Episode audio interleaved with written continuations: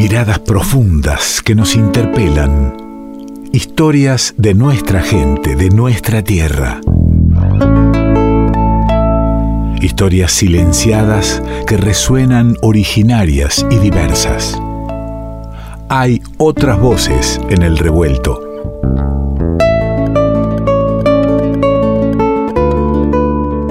Lo tenemos ya en línea, tengo el gustazo de reencontrarme con nuestro amigo Santiago Durante. ¿Cómo le va, querido?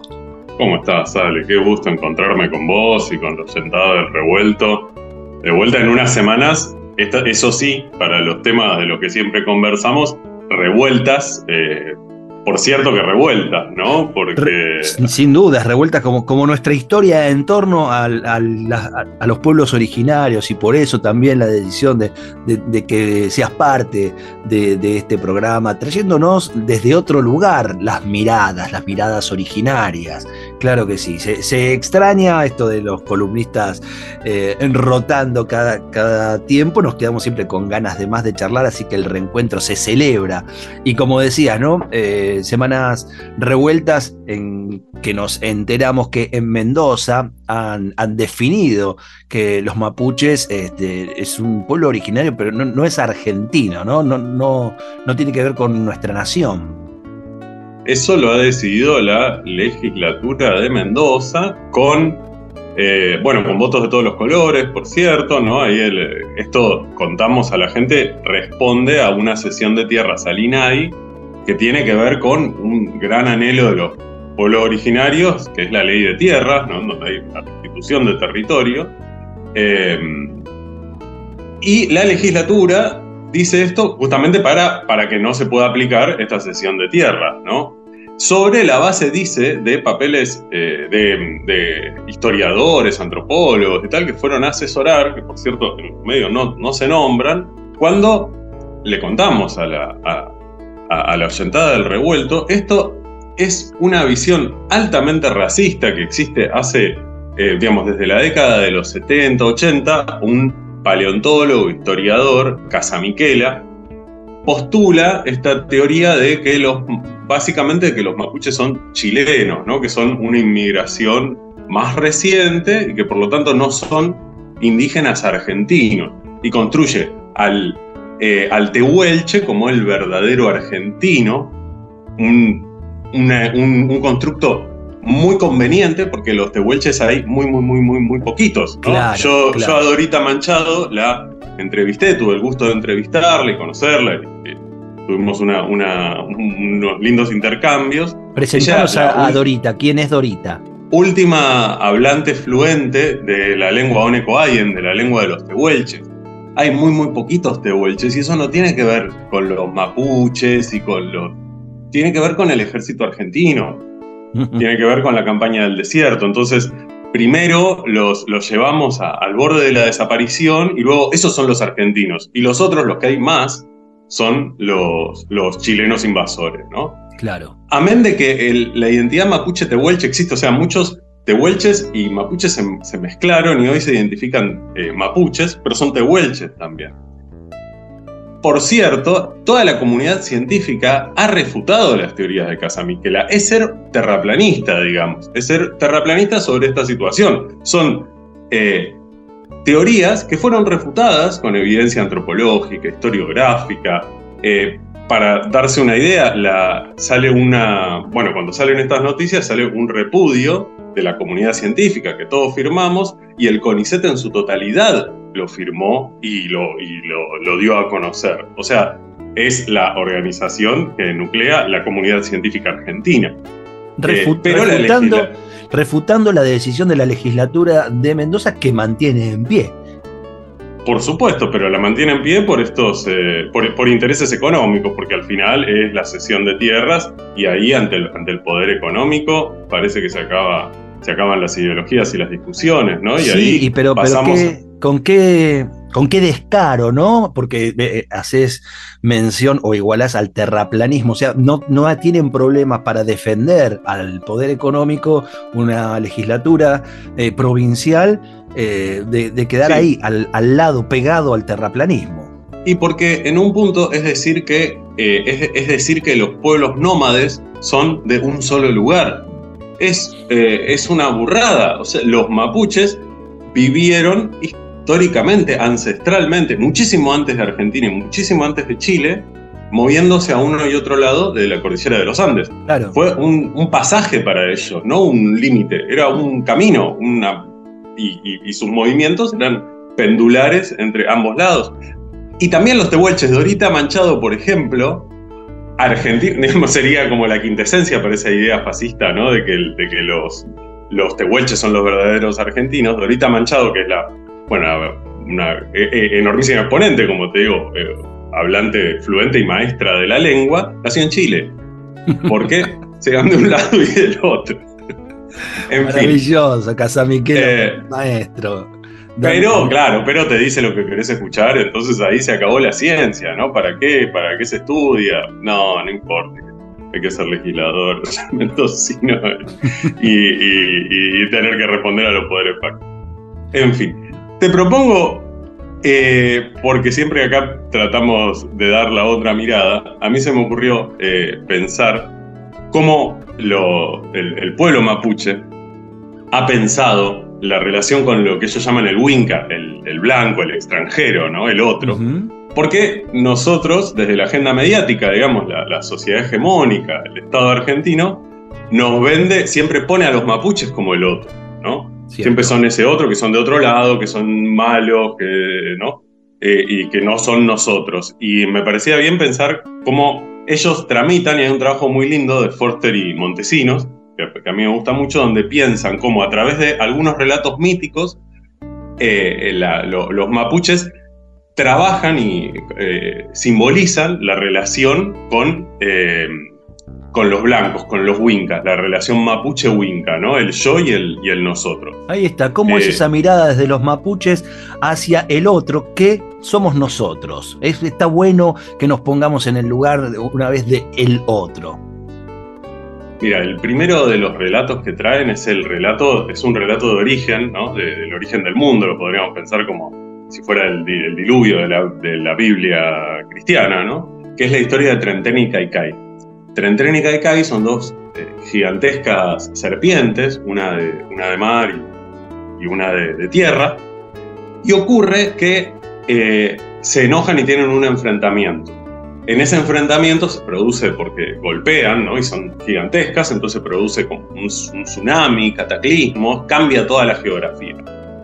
Ahora, lo que es interesante de este, de este mito, nos, dice, nos dicen Foster y Montesinos, es que el desencadenante es que unos pescadores, que son eh, mapuches, por supuesto, ¿no? Porque es su, historia de origen, ¿no?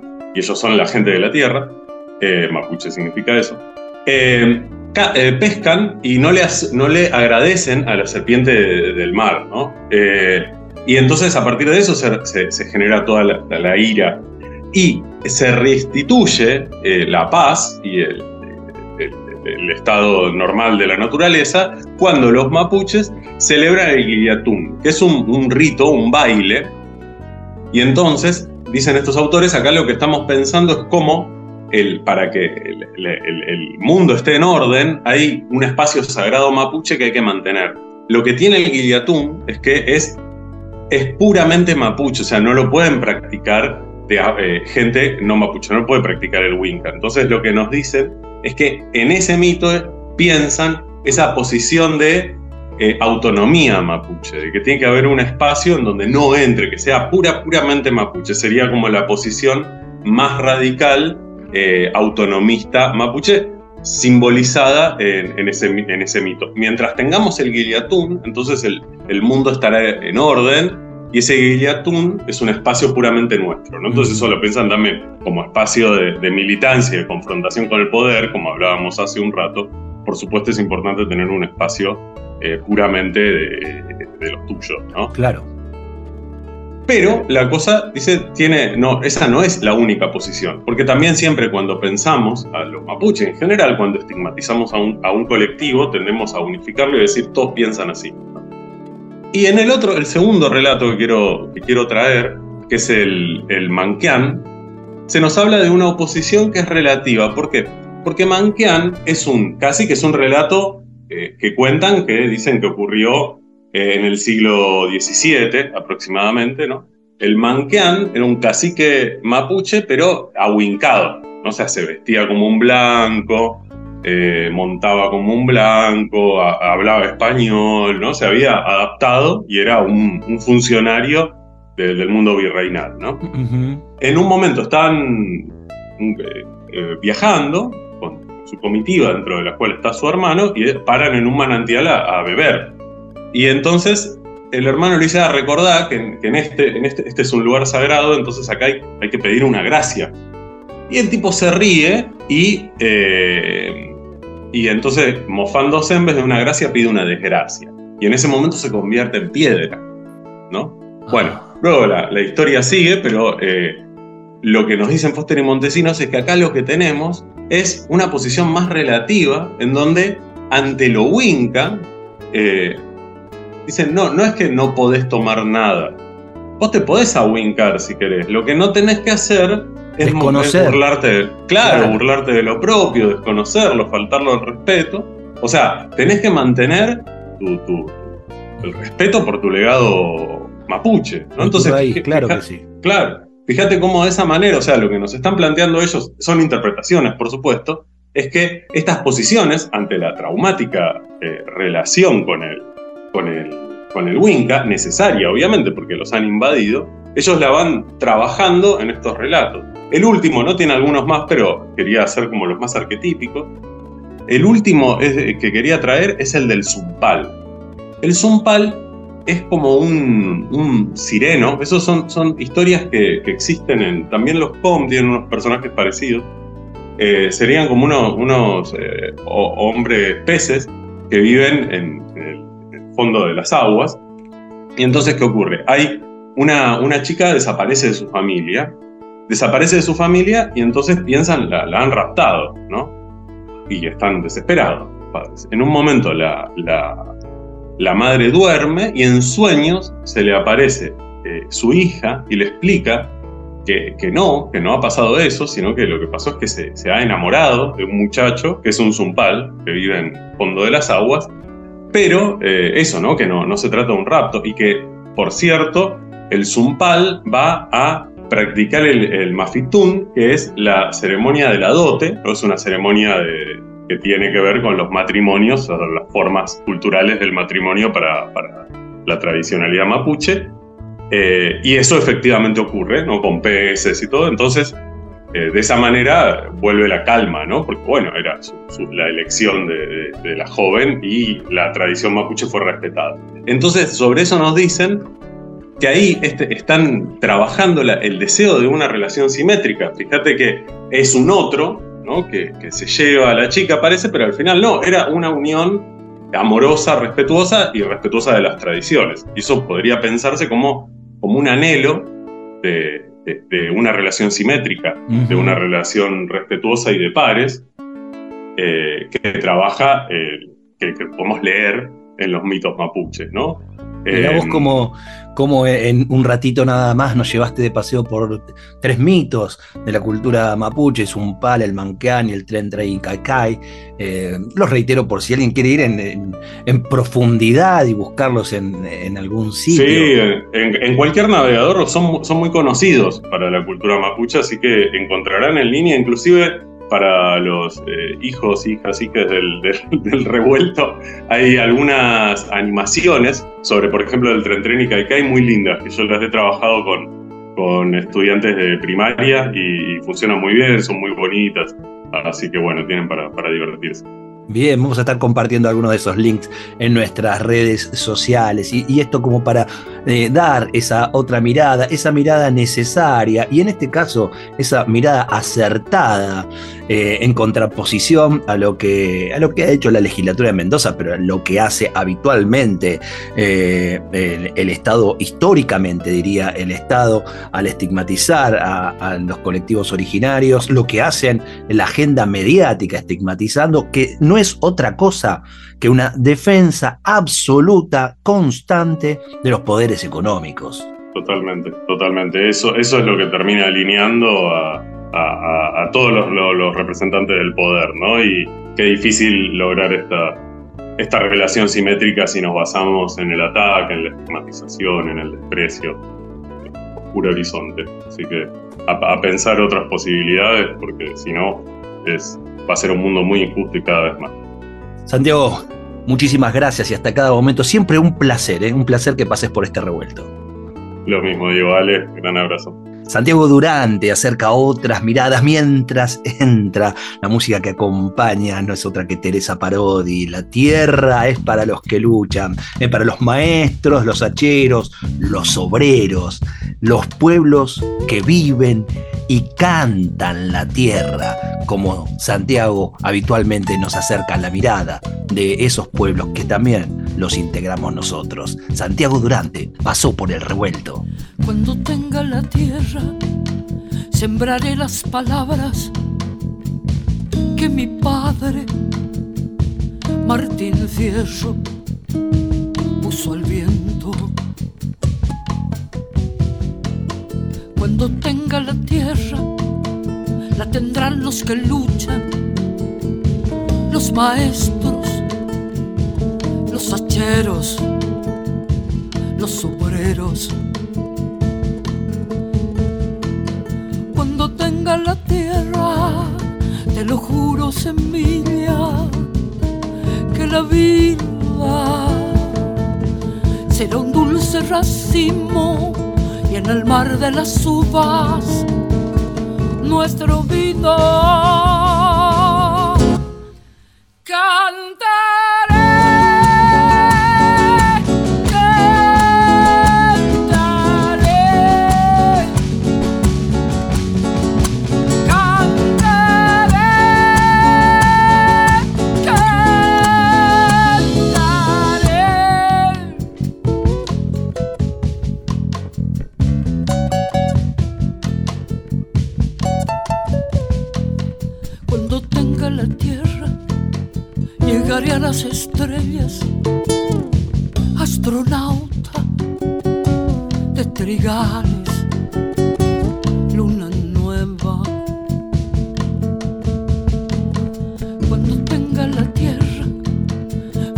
con los grillos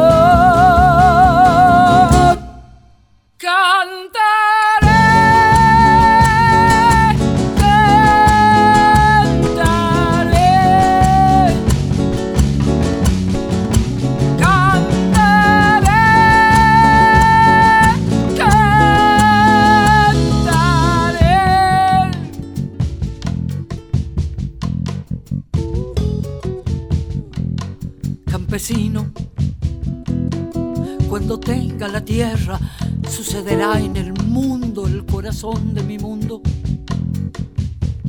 Desde atrás de todo el olvido, secaré con mis lágrimas el horror de la lástima. Y por fin te veré, campesino, dueño de mirar la noche en que nos acostamos para ser los hijos. Campesino, cuando tenga la tierra, me pondré la luna en el bolsillo y saldré a pasear con los árboles y el silencio y los hombres y las mujeres conmigo.